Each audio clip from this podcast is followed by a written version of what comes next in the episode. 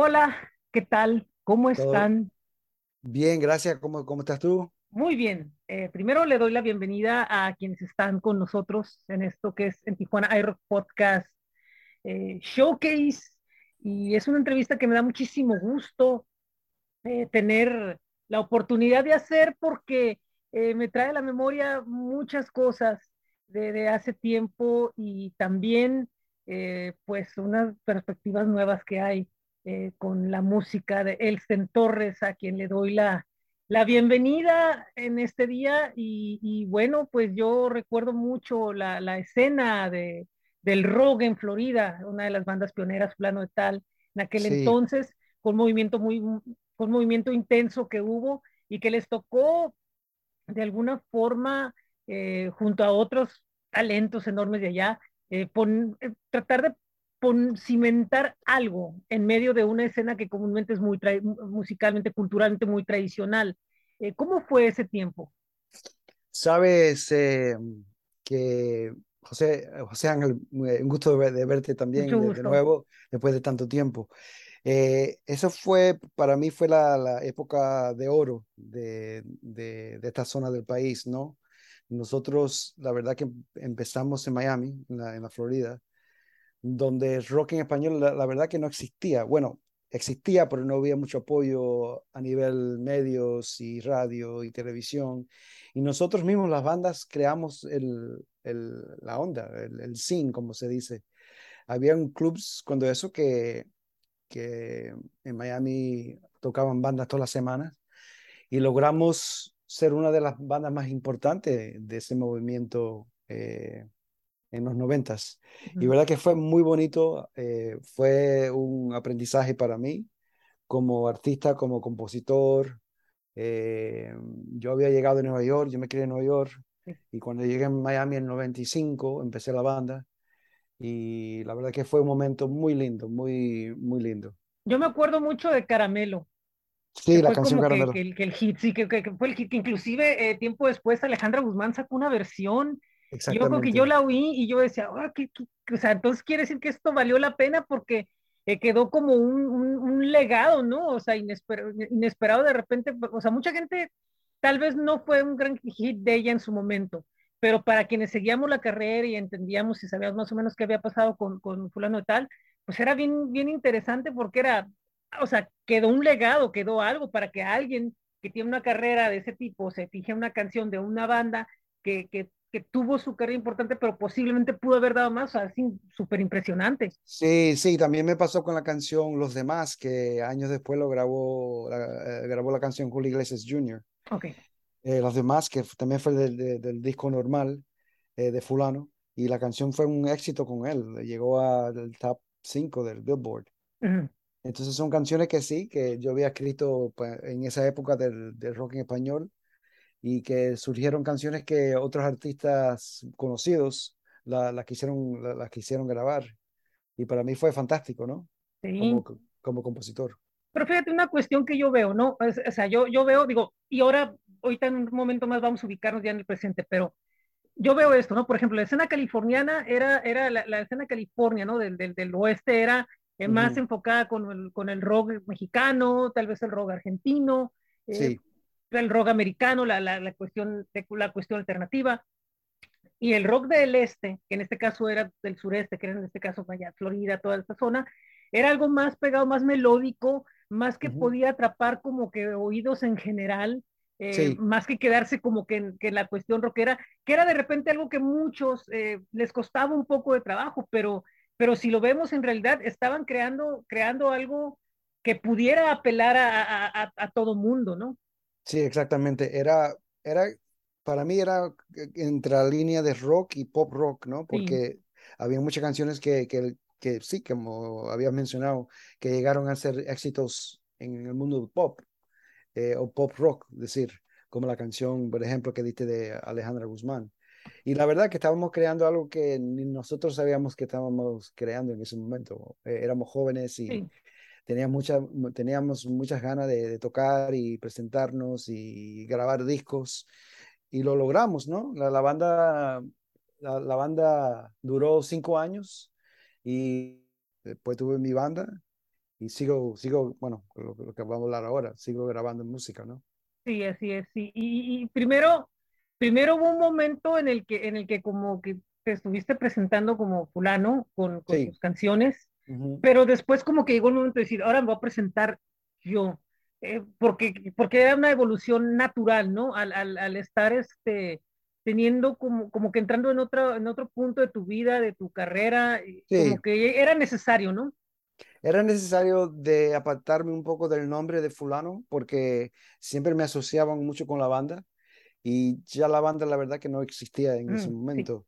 Ujú, Yo man- mantuve el nombre por un tiempo porque también me- para mí era conveniente tener el nombre porque también me conocían por fulano. ujú, Pero ya cuando yo empecé a hacer mi nombre como cantautor, como artista, compositor, también como compositor para otros artistas, ya me di cuenta, bueno, ya puedo usar mi nombre Elsen Torres y, y mover para adelante.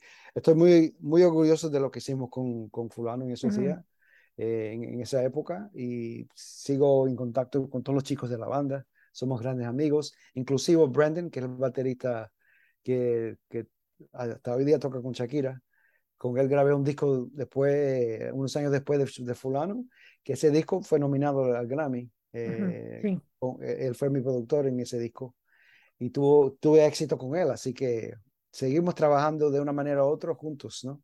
Mm, Y, y ese disco que, que gana el, el- el Latin Grammy, el material que gana el Latin Grammy, es un, es, pues, fue, fue un momento que imagino que, que, que pensaste, ¿no? Todo lo que ha pasado valió la pena, ¿no? Porque me ponen un punto, un punto de referencia dentro de la música latina, tanto con un estilo como con el otro, pero ahora también es como que abrir un, un nuevo capítulo nuevas oportunidades mucho más grandes.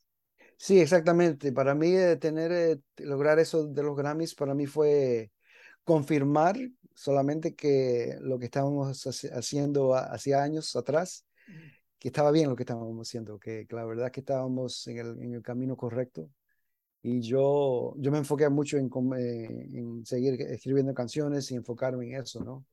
Y hasta hoy día tengo una carrera, toco madera, eh, porque son, son pocos que pueden durar tanto Sí, tiempo en, en esta carrera, eh, de poder mantenerme en, en esta carrera, en, en este mundo de la, de la música, porque como vos bien sabes, es, hay muchos retos siempre. Y, y cuando uno llega a cierta edad, ya te ven diferente también en la industria. sí. Entonces es seguir eh, inventándote de, nuevo, y creando cosas nuevas, tal vez sa- eh, salir un poco de, de la cajita que uno se, Ujú. se, se envuelve y, y seguir, seguir, a- seguir adelante. pero precisamente ahora, ahora llega como que un punto de, de, de, madurez en el que puedes tener como que la oportunidad de escoger exactamente qué es lo que puedes explotar de tus cualidades creativas, ¿no?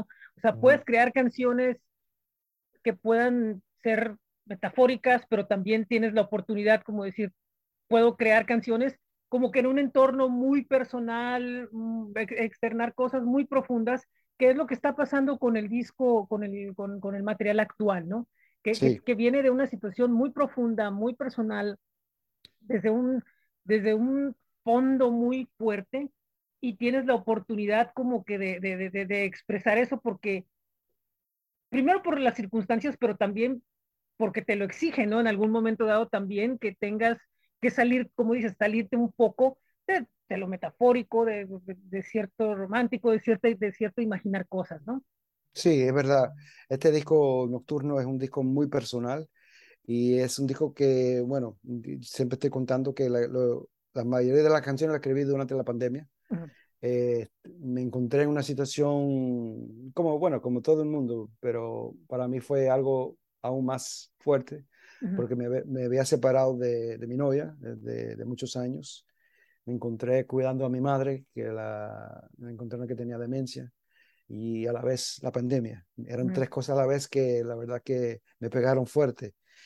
La ventaja de ese año fue que como estábamos todos encerrados, eh, de, me dediqué ese, a ese año a escribir y escribir y escribir. Y uh, ya para finales de ese año tenía casi 35 canciones en que, en que escoger. No sabía, al principio no sabía que estaba escribiendo un disco, pero ya a mediados de ese año ya, ya me di cuenta que sí, estaba, eh, estaba terminando un disco que, iba a ser el disco próximo. Y también es, era un disco que hacía tiempo que no grababa un disco todo en español. Entonces, eh, también fue algo, un reto que quería lograr también, ¿no? Y, digamos que en inicio fue más como un, un, ejercicio de sacar todo lo que tenías adentro, ¿no? No, no tanto decir, ay, voy a hacer canciones, porque todo, o sea, nunca fue crear eh, canciones, como dices, con un material, sino era más bien sacar y ir sacando, ¿no? Y aparte también de tener ventaja y desventaja de no estar vigente dentro del, del medio, estar con presentaciones y todo eso, sino estar dedicado totalmente a lo que necesitabas hacer y eso inspirarte más aún.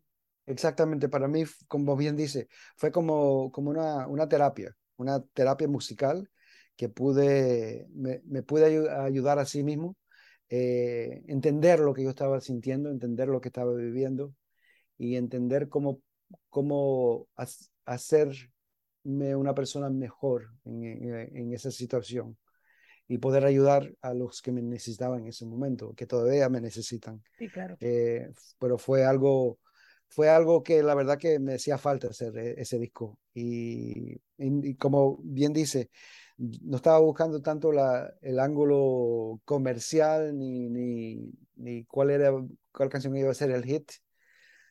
Simplemente era que escribir canciones y ver cuáles canciones eran hermanas con las otras y ver cómo, cómo iba a sonar el disco completo.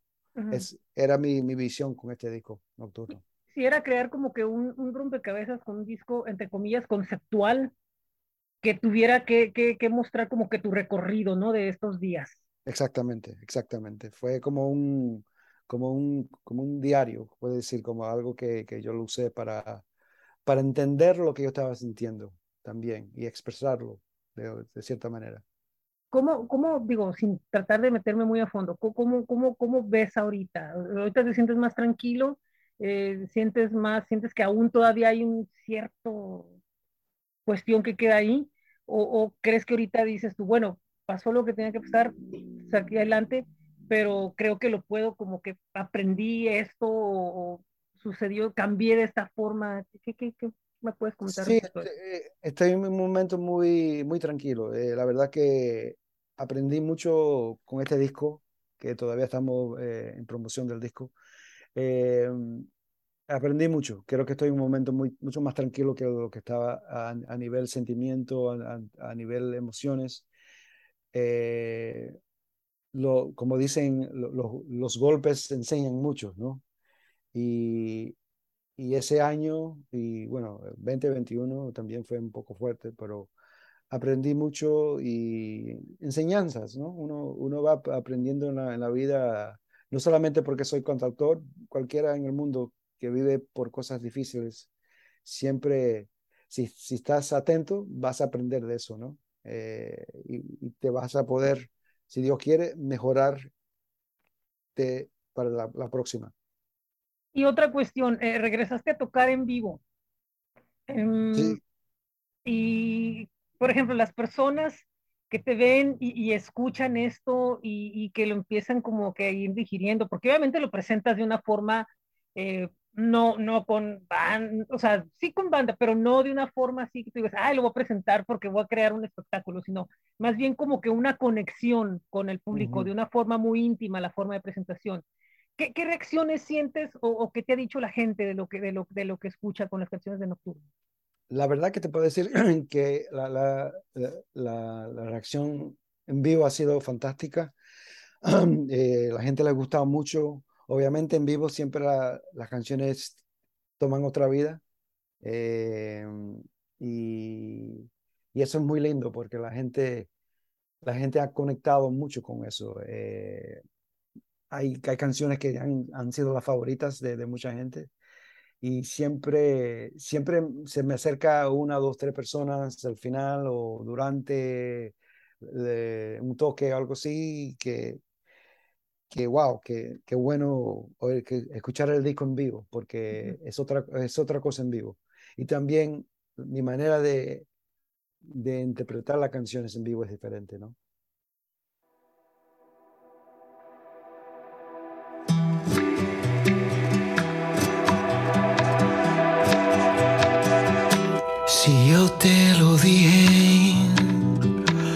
Que no me escuchaste. Yo te lo dije que el dolor iba a ganar. Por eso me dije, no vale enamorarte, pero era muy tarde y no se pudo evitar. Y ahora no sé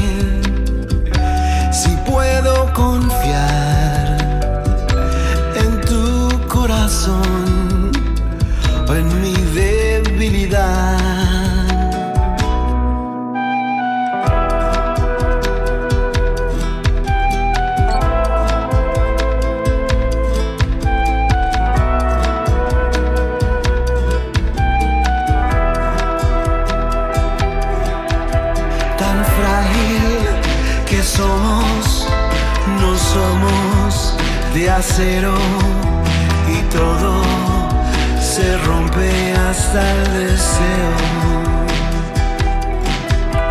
Tan frágil los cuerpos, castigo del tiempo, pues nadie supera los sentimientos. Lo dije y lo dije y nunca lo creíste pero sé que sentiste cuando empezó a cambiar. Y ahora no sé si debo confiar en mi corazón o en tu debilidad. Tan frágil que somos, no, no somos de acero y todo se rompe hasta el deseo. Tan frágil los cuerpos, castigo del tiempo, pues nadie supera los sentimientos.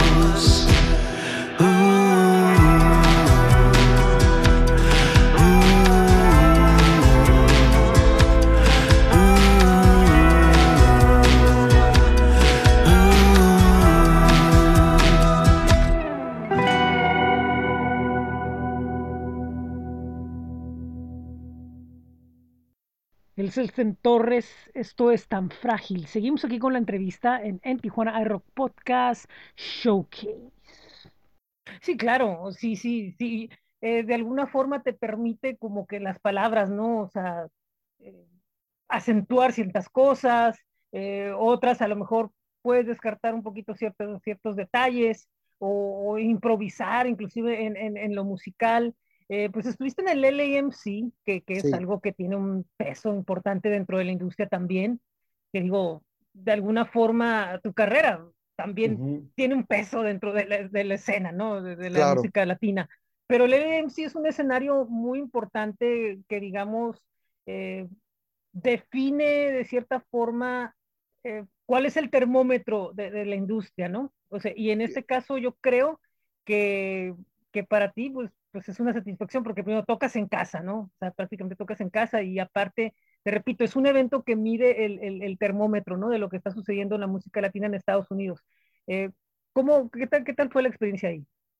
La verdad que fue muy bonito. Eh, hacía años que no, que no tocaba en el AMC y tener esa invitación ahora en este punto de mi carrera fue muy, muy especial para mí pude, pude reconectar con muchos colegas que hacía tiempo que no, que no había visto. Eh, también pude conocer nuevos artistas que me impresionaron muchos. Y con Thomas Cockman, que tengo una larga historia con él, eh, lo pude ver de, nuevo y saludarlo y hablar con él y agradecerle por el apoyo de tantos años.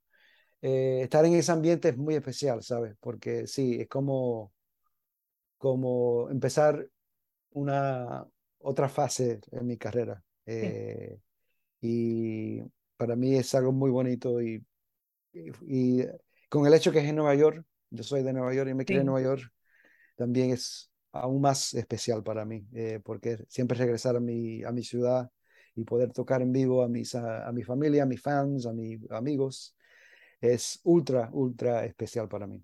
Fíjate que comentas algo muy, dos cosas dos puntos, ¿no? Con los que, que yo, yo sentía que, que, iban a venir, ¿no? Que era como una especie de re, re, re, retomar como energías y empezar un nuevo capítulo y el otro, ¿no? Que comentas sobre, sobre lo que viste de, de, música latina, ¿no? Yo creo que tú eres uno de esos personajes a los que sí les podemos preguntar qué visión tienes sobre lo que está sucediendo ahorita y cómo están surgiendo muchos artistas, cómo eh, el, el, mercado de música latina en Estados Unidos está diversificando más, ya, ya, no, ya no se ha quedado en un, en un punto, ¿no? Por ejemplo, antes había de repente mucho RB o de repente había mucho, eh, no sé, mucho pop, ahora ya algunos artistas retoman como que sus, sus raíces, ¿no? O sea, poder comprender un poco más sus raíces y hay otros que como que están viendo de que, ok, está pasando esto, pero lo puedo fusionar.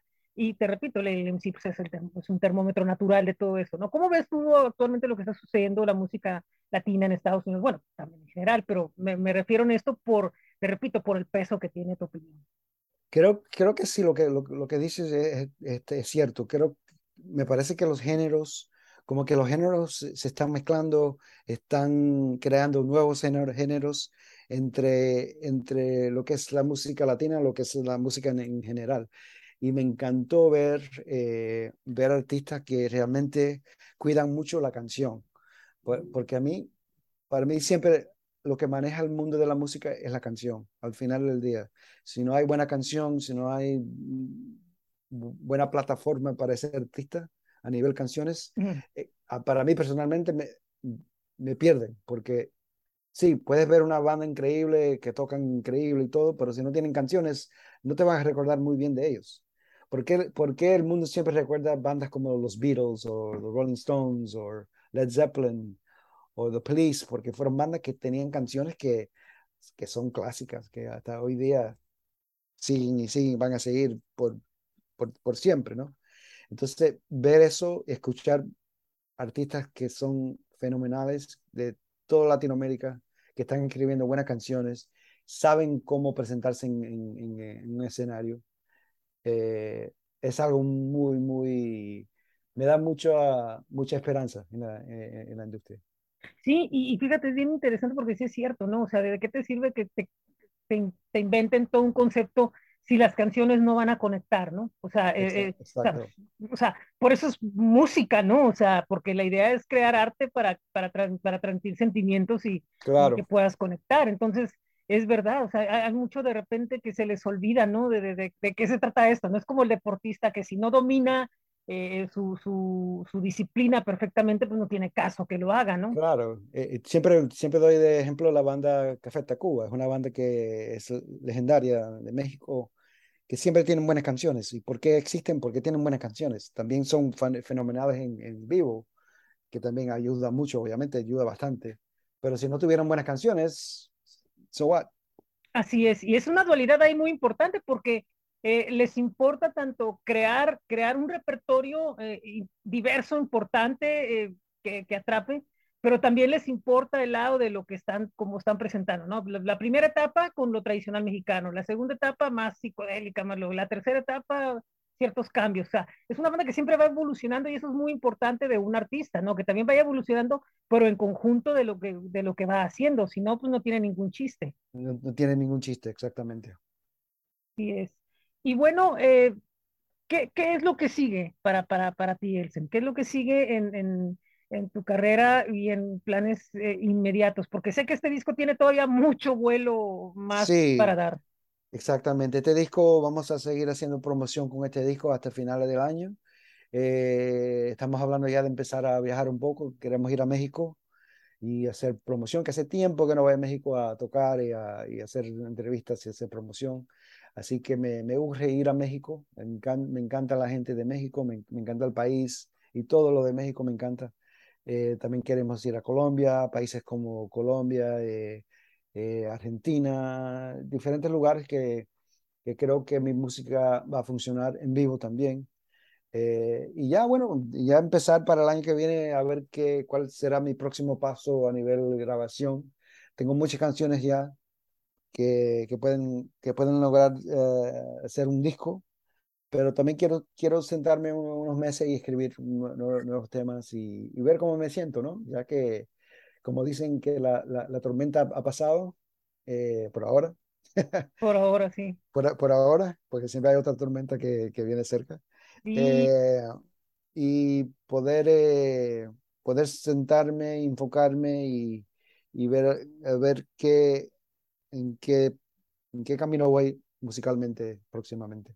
Sí, porque también es muy importante decir, ver, ver que, por ejemplo, te pueda dar la oportunidad, ¿no? De tener unos cambios, de poder darte como que la licencia esa de decir, ok, ya escribí mucho personal, pero ahora puedo buscar otro, otros, otros, otros, temas, temas eh, en medio del tiempo en el que como que ya me puedo, puedo relajar más, ¿no?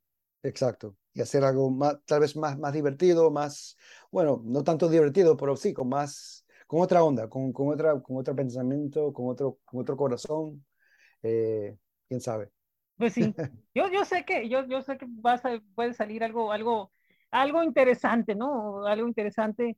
Eh, a nivel de, de, de, como compositor, a nivel como, como, compositor, este, ¿has estado entregando algunos temas o, o, te has dedicado totalmente a estar escribiendo para ti? Bueno, sabe que yo siempre, a mí siempre me están pidiendo temas. Eh, tengo, cuidé mucho esa parte de mi carrera. Eh, estoy firmado ahorita con, bueno, sigo con ellos hace más de veintipico años que estoy con Warner, Warner Music, Warner Chapo como, como compositor. Y siempre me piden canciones, siempre me, me piden eh, escribir para cierta artista, para, para proyectos y eso. Entonces siempre, siempre hay algo ahí eh, pendiente, ¿no? Entonces es, es, la parte que me, que me encanta hacer también, ser compositor. gracias que nací con, con ese don de poder escribir. Fíjate, eh, siempre he tenido, perdón, siempre he tenido la tentación, ¿no? De, porque yo oigo muchas veces que hay eh, autores que crean canciones tan diversas, ¿no? O sea, crean para ellos, que su universo, ¿no? Pero de repente pueden tener la sensibilidad de escribir algo para una cantante mujer totalmente con, con como ella la siente, ¿no? Aunque, aunque ella sea la intérprete, pero, y que puede ella sugerir, ¿no? Me está pasando esto, tengo esta idea, pero el autor lo logra de una forma tan, tan, ¿cómo puedo decir? Compenetrarse tanto en, en lo, que, en lo que siente la, la, la intérprete o para un grupo muy diverso, ¿no? Vamos a ponerle un grupo de regional mexicano, ¿no? Muy diverso, donde tiene que ser otro el idioma, otra la forma, eh, por ejemplo. Entonces, ¿cómo, cómo, cómo procesar el hecho de decir, ok, me va a tocar hacer una canción para, por ejemplo, Lupita D'Alessio, ¿no? Que ella muy intensa, muy fuerte, muy así, muy ella, ¿no? Y, yo quitarme un poco al, al, al, a Elsen o al personaje que eres y, y, poderme compenetrar con ella para poder dar una canción en la que se escuche ella y no piensen que me están escuchando a mí. Sí, sabes que en esos casos eh, me encanta co-escribir con alguien. En, por ejemplo, si es para, un, para una artista femenina, es bueno escribir con una, cantautora, alguien que, una, una, una, artista que sea eh, femenina, porque tienen esa sensibilidad, ¿no? Eh, uno también tiene esa sensibilidad, pero no es igual. Eh, y es importante poder, poder conectar con, con otros artistas. Una, una de, las, de, de, las cosas que me gusta más de, de componer es escribir con otras personas, con otros artistas, porque ahí, ahí encuentras ahí encuentras muchas veces lo que te hace falta a ti eh, a nivel musical o a, nivel letra para expresar algo más enfocado, como, como vos bien dices. Eh, por ejemplo, uno, yo soy hombre, no voy a poder entender todo lo que siente una mujer, porque es imposible. No, no tengo ese, ese DNA, como dicen. Eh, pero si estoy escribiendo con, con una chica, con, con, con alguien que entienda eso más, ahí sí podemos lograr algo muy especial. Y son las, son las veces que he colocado canciones así que, que me encanta, ¿no? Me encanta poder hacer eso. Y, aparte de eso, ¿no? También es un aprendizaje, ¿no? O sea, un aprendizaje también porque dices tú, puedo a lo mejor encontrar algo de mí que, que no, no he podido detectar o, o que tal vez no he tocado o que tal vez no había pensado, ¿no? Desde este, desde este ángulo, ¿no? Lo que estoy haciendo yo en mi relación o en mi trato o en mis cosas, no sé. Sí, exacto, exacto. Es algo que te abre, abre muchas puertas y, y te, te, hace, te hace aprender lo que, lo que vos no sabías tampoco que, que podías expresar a veces, you know? Eh, me ha pasado en, varias situaciones que escribo una frase o algo que hasta yo mismo me doy, me quedo. Yo, eh, yo escribí esa frase porque, porque ahí, ahí sí me metí en el papel de, de ser esa mujer o ese, esa persona que no conecto normalmente en mi vida cotidiana, ¿no? Pero en ese momento sí pude, ¿no? En algún momento, volviendo a tus canciones, ¿no? Que tú estés escribiendo y escribes una frase y te encuentras con una frase así muy, muy como que precisa, ¿no? Muy, muy fuerte.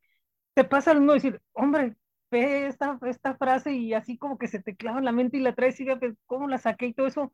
¿Te, te, te pasa también con tu, con tu música? Sí, lógico, ¿no? Sí, sí, claro, sí, eso pasa bastante.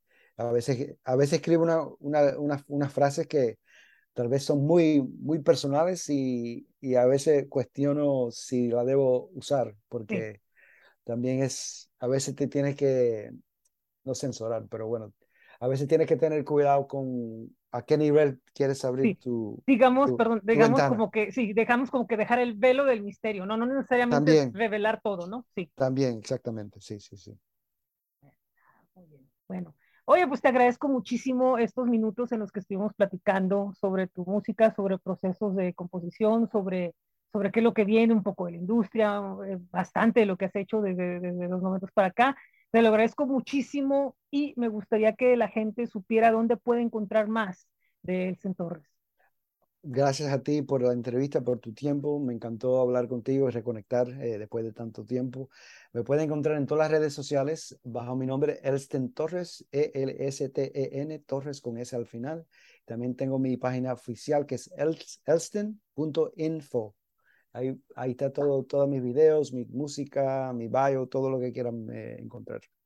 Pues, pues muchísimas gracias, un gran gusto. Quisiera, en, antes de retirarnos, de agradecerle a, a, a MFM Plus, a Bot Pronto, a, a, Fernando, que años de conocerlo, también este, a, Chentes, a Chentes, muchísimas gracias por todo y pues estamos aquí a la orden para lo que sea. De hecho, se está integrando este, Chentes aquí. Hola, ¿cómo estás?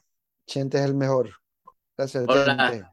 Oye, pues muchísimas gracias, mucho gusto. Hoy aprovechando, aprovechando un poquito, porque tenemos aquí, ya ves, no es todo el tiempo, pero aprovechando, hagámoslo. Este, MFM ha estado trabajando muy fuerte eh, con, con, con, con, artistas como Elsen, como Nicole, eh, como eh, Priscila, Ninoska y, y, varios, y está logrando un, una, un trabajo muy importante dentro del mercado, no nada más latino, sino dentro del mercado general de música ahora con proyectos como Roster y como el podcast y, y muchos otros que, que, tienen por ahí. Es, es, correcto, sí. Sí, todo lo que mencionas, estamos trabajando muy fuerte con, con varios artistas, se están integrando nuevos proyectos y vienen sorpresas. Qué bueno, qué bueno. Este, para la gente que quiera saber más de lo que está haciendo MFM y Bot Pronto, ¿dónde los pueden eh, localizar, gentes? Pues pueden seguirnos en, les, les doy la página que es MFM plus.net para el caso de, de MFM Plus y en Bote Pronto, que es este botpronto.com.mx. Ahí también en ambos casos vienen enlaces a las redes sociales. Ah, muy bien, perfecto. Pues muchísimas gracias a ambos por, por esta oportunidad de tener esta plática. Es un gran gusto reconectar contigo y espero en el futuro que no sea esta la primera vez, sino que ojalá y podamos eh, conversar y estar en contacto Cierto, constante. Sí. Cualquier cosa aquí, las puertas están abiertas con nosotros. Muchísimas gracias. Y también, pues, a, a, Fernando, a ti, Chentes, a todo el equipo, a todos los artistas de FMF, pues aquí estamos este, listos, ¿no? Para lo que. Pronto nos vemos en México. Nos vemos entonces. Muchísimas gracias a ambos. Dale. Es en Tijuana iRock Podcast Showcase. Bueno, pues no me queda más que agradecer una vez más a Elsen Torres por la entrevista, por este sabroso reencuentro que hemos tenido. También a MFM Plus, nuestro buen amigo Fernando Fasari, muchas gracias. Sin olvidar también, bueno, pues como ya lo vieron en la entrevista, a Chentes Carcaño de Bot Pronto.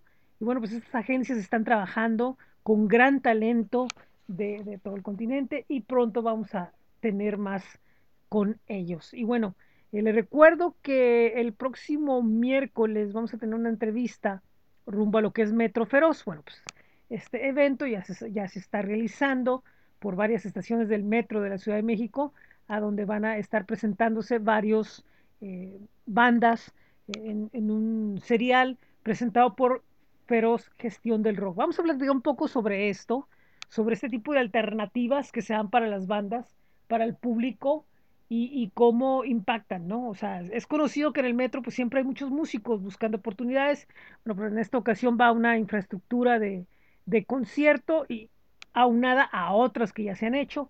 Bueno, pues en este caso es especial porque pues eh, Feroz comparte a, a, a, bandas y solistas que trabajan con ellos, pero también darles dar una oportunidad a ambos lados de conocerse. Bueno, también eh, tendremos el próximo día, el próximo domingo, una entrevista rumbo al encuentro de la industria musical en Querétaro, un evento que va por su segunda edición, que es muy interesante conocer porque Querétaro de cierta forma está cerca y en distancia de la gran capital. Cerca en cuanto a distancia, pero también un poco lejos eh, en cuanto a la estructura que se necesita para poder generar una escena próspera. Y bueno, pues eso es lo que se, se, se llevó en la primera edición y ahora en la segunda edición, con la participación de varios personajes importantes de la escena nacional. Y esto lo platicaremos el próximo domingo. Así vamos a estar teniendo las entrevistas, vienen las de otra vez Mark, viene la de Emilbus de Costa Rica, que van a venir a Tijuana muy pronto, y muchas, muchas, muchas más, porque tenemos, bueno, pues calendario lleno, y por ahí vamos a tener algunas que otras sorpresas eh, intercaladas, así como este fin de semana donde tuvimos tres entrevistas, bueno, pues también en otros fines de semana tendremos lo mismo. Eh, ¿Qué más quería recordarles? Uh, tenemos lo que es eh, pues recordarles que estamos en eh, anchor.fm, perdón, y podpage.com, ambos con el diagonal en Tijuana iRock Podcast. Eh, también estamos en Spotify, Apple Podcast, Google Podcast, TuneIn, iHeartRadio y Amazon Music. Recuerden que pueden visitar el blog que es bit.ly diagonal en TJ iRock, flow.page diagonal en Tijuana iRock. Nuestros espacios en Facebook, en Twitter, en Instagram, en YouTube. Y también eh, pueden visitar lo que es el boletín semanal en substack.com, en tijuanairock.substack.com. La tienda de en Tijuana iRock está disponible para ustedes, como lo es eh, diagonal en TJ iRock Merch.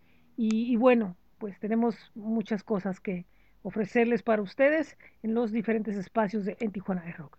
Muy buen día, muy buena tarde, muy buena noche. Yo soy José Ángel, esto es en Tijuana iRock Podcast Showcase. Nos vemos en el próximo programa.